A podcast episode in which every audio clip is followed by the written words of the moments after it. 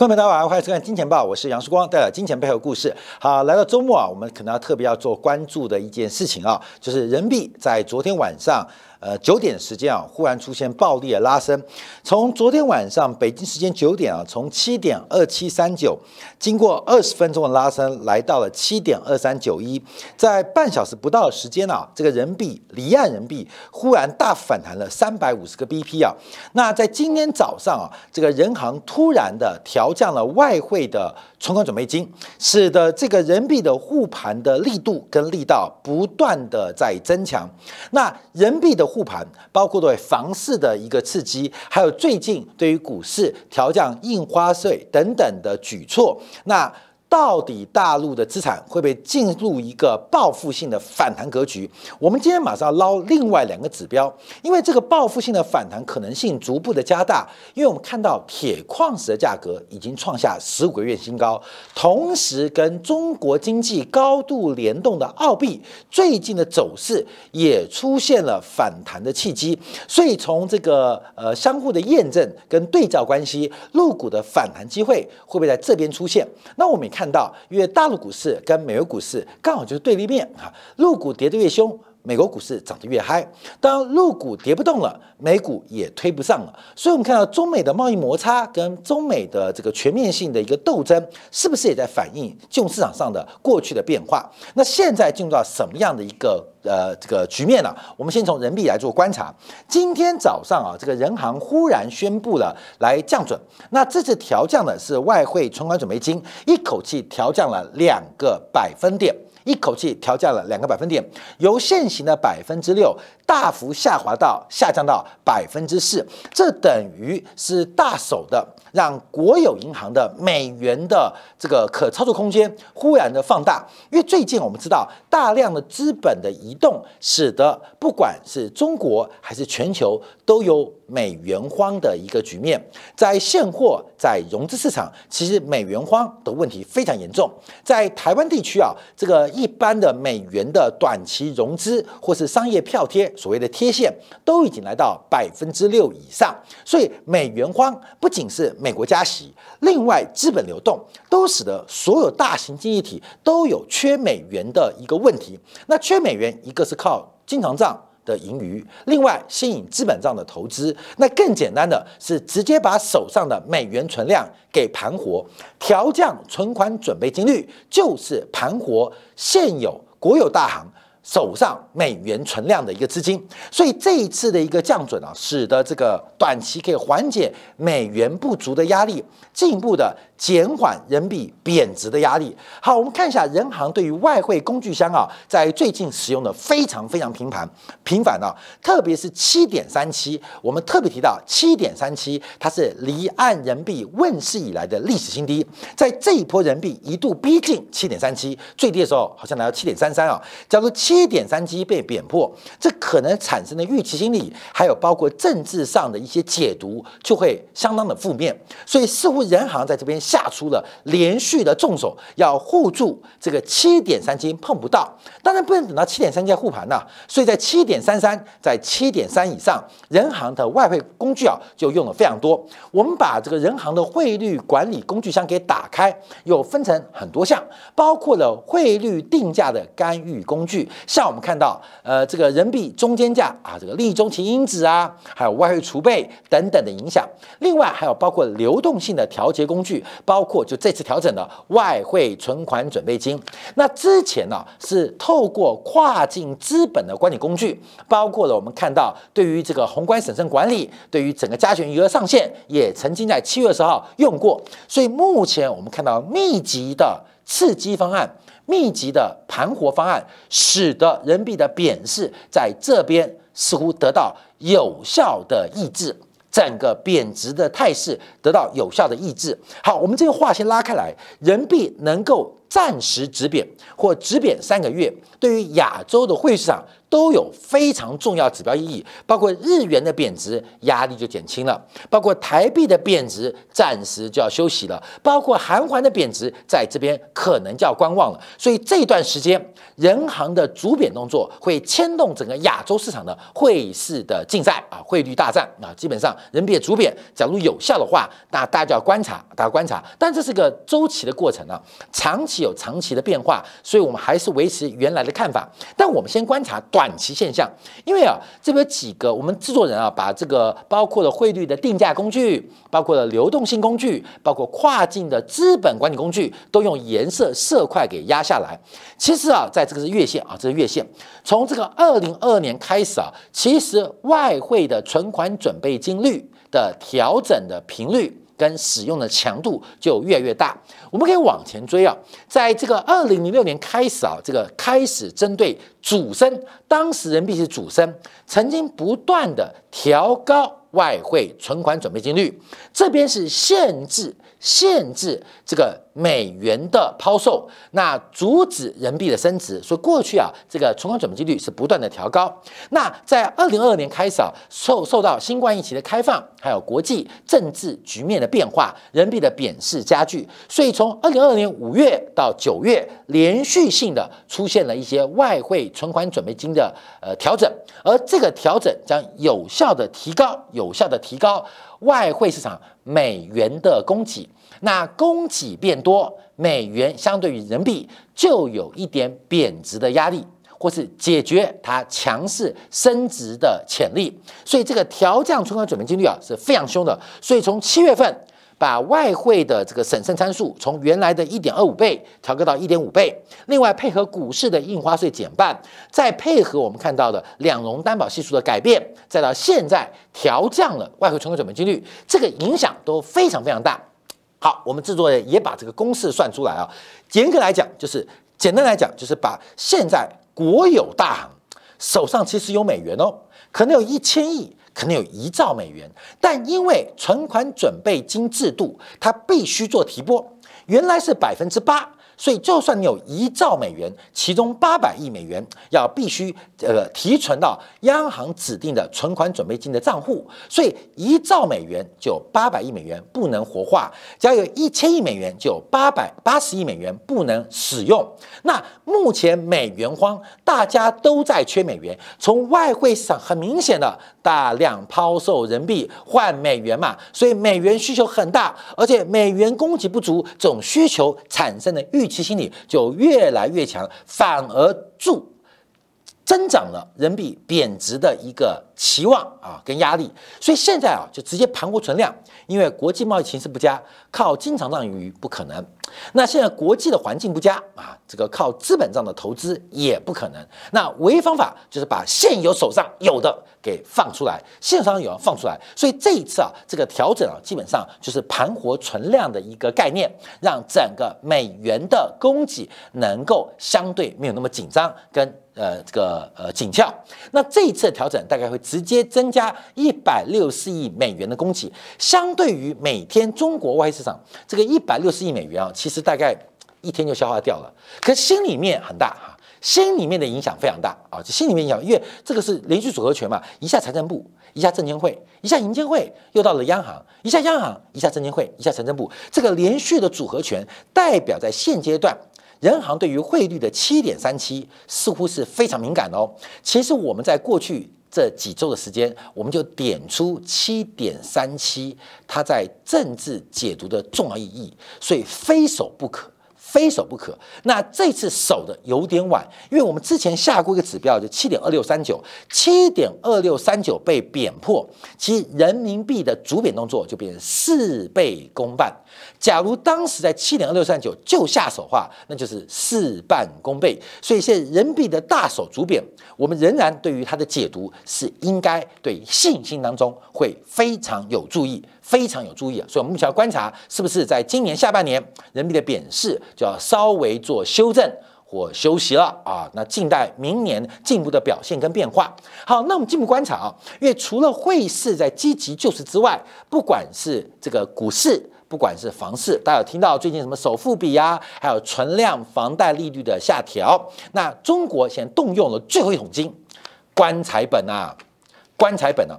从人行的货币资金报告特别关心的是商业银行的净利差跟利润，因为必须有一定的利润，甚至有一定的净利差，这个净利差才能 cover 违约率的风险或违约的风险。净利差对应的是违约率，那净利润对月对应的是违约跟呆账，所以在第一季的这个第二季的这个人行的货币执行报告当中，还特别曾经强调过，可没想到市况的变化似乎比原来预判的更危险，所以现在动用了棺材本。什么棺材本？在整个中国的宏观经济当中，商业银行跟国有大行的盈余。跟利差是不能被挑战的，因为国有大行的净利差的维持，创造大量的盈余，进而形成大量的准备啊，准备，不管是资本的准备，或是损失呆账的准备，使得中国的国有大行其实财务体制相对是健全的，绝对也是健全的。所以这棺材本不能动，只要国有大行或是股份制银行没有受到呆账或商业周期影响。基本上不会发生金融危机。什么叫金融危机？就是金融业的危机嘛，是吧？金融危机，只要银行不出事，金融业就不会有事；只要金融业不会有事，金融就不会出现危机。但现在啊，事情没那么简单啊，必须要做护盘，不管是股市，不管是汇市，都有非常重要的护盘需求。所以这一次大家注意哦，大陆的政府已经拿出棺材本来护盘哦，那似乎大家就要对于大陆的资产开始逐步的。增强信心啊！用国家的力量，连棺材本都拿出来喽，连棺材本拿出来喽，大家要特别的提防跟小心。提防什么？我们提防中国市场的一个调控。我们先看到，从铁矿石的价格跟沪深三百指数的变化，其实过去这十年来是高度的正相关，所以常常可以用铁矿石的价格来反映中国景气的荣估变化，而同样是领先指标的沪深三百指数就可以同样做反应。所以，我们看最近几天啊，这个铁矿石的价格出现了非常巨。剧烈的价格变化，是不是意识的大陆股市在这边经历过连续的信心失调，连续的利多不涨？那在这边会出现最后的转折。尤其我们提到，在本周一的诶，本周一的长黑嘛，开高走低嘛，那这个长黑低点只要不被跌破，可能市场变化不太一样哦。所以，我们看最近啊，沪深三百指数有的板块跌破了礼拜一甚至礼拜二低点，谁？金融跟证券，可是有些板块没有，所以以现在回到今天周末做观察，哎，注意到为什么金融跟证券会跌破低点？原来他们是让利的对象啊，让利的对象。那其他的板块是被让利好处的接受者，所以我们要从这个角度观察。好，我们先看铁矿铁矿石价格怎么看啊？自从大连商品交易所的铁矿石价格，就大陆境内的铁矿石期货已经。创下十五个月新高。从今年的这个呃这个呃八月初啊，呃这个八月上个月啊，八月九号开始啊，整个铁矿石出现了快速喷出。在这个一个月不到时间呢，这个铁矿石价格涨幅超过了大概两成。不是两位数，哦超过两成，同时刷新了十个月新高。刚我们前面呢是用纽约的铁矿石价价格啊，我们从大陆境内铁矿价格已经出现重大的突破啊，重大的突破。所以铁矿石的价格转强，是不是意味着市场有变化？好，铁矿石我们先不要跟陆股结合，我们先知道铁矿石哪里来？中国或者亚太地区主要的铁矿石来源，一个是远在。地球另外一边的巴西，另外就是澳洲，所以澳币啊，澳币跟铁矿石的价格更是高度相关。因为铁矿石涨了，通常煤也会跟着涨。呃，商品物料有共进退的一个现象。那澳洲又是一个原物料初级产品的主要输出国，澳洲的国际收支非常仰赖以铁矿石为首的这些相关的商品，所以铁矿石价格走高，对于澳洲的收支。对澳币的支撑就会开始显现。所以我们看到，当铁矿石价格走高，澳币会如何反应？所以啊，这是鸡生蛋，蛋生鸡的关系啊。常常用澳币看入股，常常用入股观察澳币，从澳币的强弱看入股，从入股来判断澳币的可持续性。中间的媒介是包括了煤，包括了铁矿石作为一个媒介或作为一个转折。所以澳币在这边是不是也有反弹的机会？好，那我们看一下澳币好了，澳币好了，一个是周线，一个是日线，大家可以从周线观察，其实澳币已经贬到快歪掉。其实是啊，在过去几年啊，在二零一四年高点的时候，澳币对美元几乎快要平价哎，澳币好大，澳币对美元快要一比一啊，最高时候是零点九三、零点九四啊，几乎快跟美元平价。到了新冠疫情爆发的时候，澳币变歪了，从原来一比一啊，接近一比一，变成二比一啊，两块澳币才能换一块美元。啊，大零点零五五啊，大概我们讲粗略概念，所以澳币贬的是非常凶。虽然在新冠疫情的刺激反弹之后，可是我们看澳币又来回测零点六的位置啊，现在零点六五左右。所以澳币从长周期观察，现在正在历史的低点，澳币正在历史的一个低点。所以澳币会贬哪边？你觉得会贬到零吗？你觉得会吗？一个国家或一个经济体的货币，除非这种亚非拉国家之外，你说澳币会贬到零吗？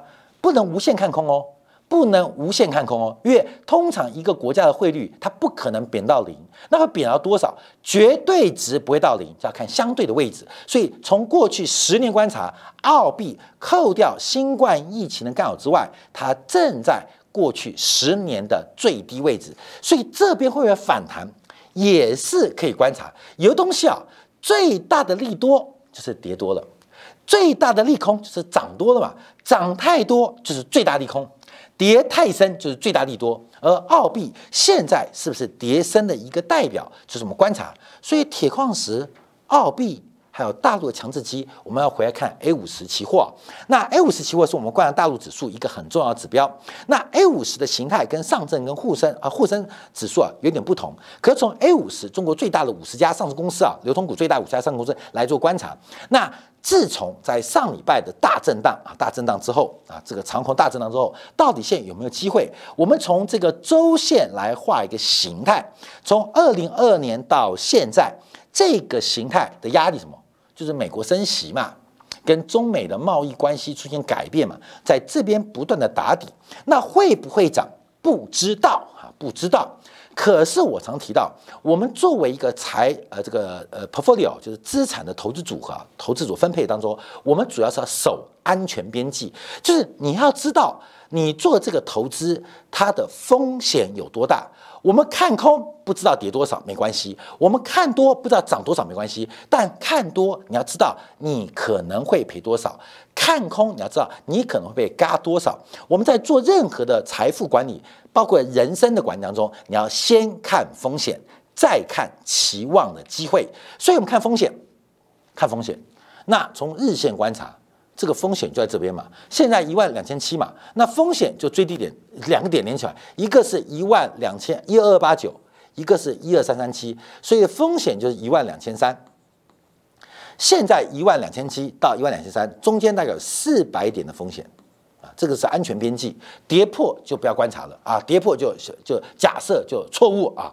从整个大形态观察，其实这边呢也是个颈线位置，这个颈线位置啊大概也在一万两千三到一万两千五左右，所以什么意思啊？入股弱不弱？弱，可是安全边际很低哦，它跌破你就跑嘛。可以控制你的损失，损失大不大，那就看你的杠杆的使用率。所以你注意自己的风险承担。我们要观察 A 五十在这边机会。其实我们在一个月前曾经试图摸过，曾都曾经摸过，这个不会演哦。我们尽量放大我们错误地方。我们曾经试图来赌这个头肩底。右肩的完成，不要买最低，买右侧起涨机会。可是当时的判断明显出现了错误，因为后来就勾回来嘛，马上就要跑啊，安全边境发生了，就跟赌博一样。看到没有？今天我们玩这个二十一点，二十一点，你拿到了一张 K，拿到了一张五，再发了一张 Q，二十五点，二十五点爆掉了，你输了嘛？输了，你说等一下。不要把牌位收走，我要再加一千块，有这种事情吗？各位，赌场你输了，输了就输了嘛，你不会再加注嘛，所以有时候就错了就错了，停损看好。可是现在又有机会，因为过去这四周啊，不知不觉这四周啊，强刺激实在太大了，再加上铁矿石、澳币同来做呼应，所以又有没有再度右侧起涨的机会？看到没有？自己担负风险哦，自己掌握机会。假如狗屎运被我们猜对了，感谢你要感谢你爸爸妈妈把你生得好，感谢你爷爷奶奶啊把你照顾得好。假如错了，用我们检讨，因为我们是用猜的啊，用猜的，所以大家注意到风险边际。可整个 A 五十有没有可能在政府强刺激，不要跟政府过多的对坐，尤其短周期啊，值得做观察。好，那我们再再要找证据，有没有可能转强？要从库存周期来看呢。昨天呢，其实这个题目有开，但我们并没有做，我们先把它捞出来啊，就是国家统计局公布的八月份的 PMI 采购经理指数。那八月份呢，这个。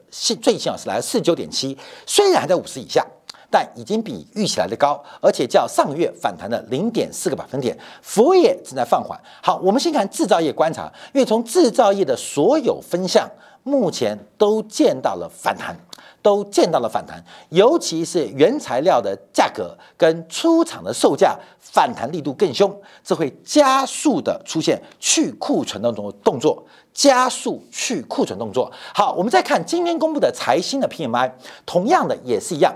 八月份中国制造业来到五十一，高于预估值四九点三，也比七月份出现了大反弹。更重要的是，它站回了五十以上，所以这是呃今天以来次好表现，而且跟这个中国国家官方公布的国家统计局数据是一致的。好，这个一致有什么现象？我们做一张图要跟大家分享，就是库存周期的变化。